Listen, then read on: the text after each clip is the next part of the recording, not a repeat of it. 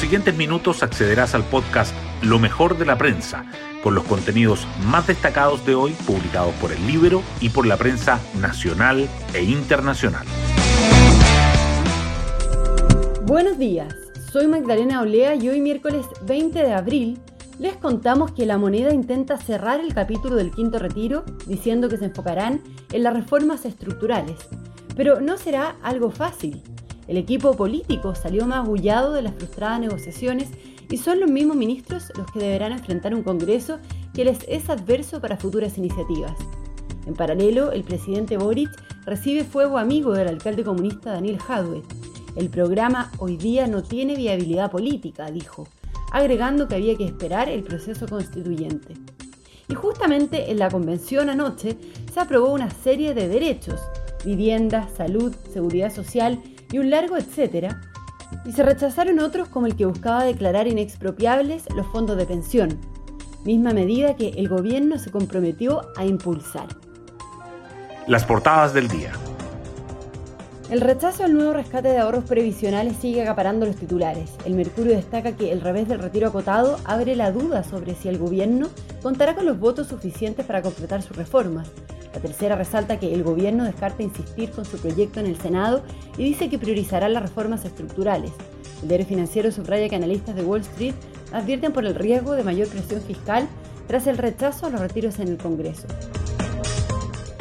Las votaciones en la convención también sobresalen. El Mercurio remarca que el Pleno aprueba un sistema de salud universal, público e integrado y rechaza prohibir el lucro.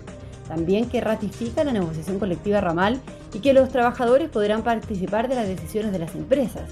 La tercera señala que los derechos sociales avanzan en el borrador de la nueva constitución y que el Pleno aprueba un sistema de seguridad social público, pero rechaza las prestaciones definidas. Además, el Mercurio destaca que las mujeres recuperan antes que los hombres los niveles de empleo previos a la pandemia y que los gremios advierten que la inapropiabilidad del agua introduce incertezas jurídicas y precariedad al agro y a la minería. Su foto principal muestra que presentan a Benito, la nueva jirafa del Windsor. En la portada de la tercera también resalta que al menos ocho universidades seguirán exigiendo mascarillas en sus espacios abiertos, el mapa de los nuevos discos en el Congreso y que Ucrania acelera la evacuación de las ciudades del este ante la nueva ofensiva rusa. El financiero, por su parte, titula que Cinco Sud y Totus son multados por concertar precios de pagos en Perú. Hoy destacamos de la prensa. El revés del gobierno en el Congreso reabre las dudas sobre si tendrá mayoría para aprobar sus reformas.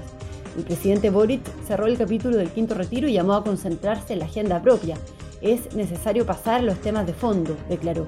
Sin embargo, el rechazo al proyecto acotado del Ejecutivo genera interrogantes sobre la posibilidad de conseguir los respaldos necesarios para impulsar los cambios estructurales. Empezó el gallito por la tramitación del sexto retiro y la oposición presiona por la inexpropiabilidad. A pesar de la intención del Ejecutivo de cerrar el capítulo de los rescates desde los fondos de pensiones, en la Comisión de Constitución de la Cámara ya hay cuatro proyectos que buscan un sexto retiro, también está pendiente la discusión de la reforma para garantizar que los ahorros previsionales no puedan expropiarse. Los derechos sociales avanzan al borrador de la nueva Constitución. El Pleno aprobó ayer el derecho a una vivienda digna, a un sistema de salud universal público e integrado y a un sistema de seguridad social público, entre otros artículos del informe de la Comisión de Derechos Fundamentales.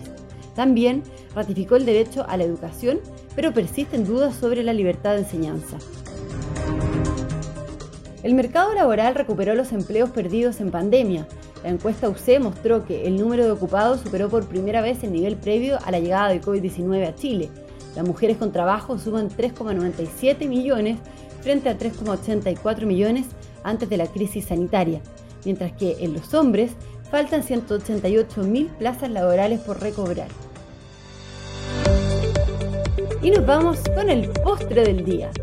El Inter de Milán pasó a la final de la Copa de Italia después de 11 años. Arturo Vidal jugó los últimos 20 minutos y brilló con un espectacular pase para comenzar la jugada del 3-0 definitivo de su equipo sobre el AC Milán. Alexis Sánchez también ingresó en el complemento. Bueno, yo me despido, espero que tengan un muy buen día miércoles y nos volvemos a encontrar mañana jueves en un nuevo podcast, Lo mejor de la prensa.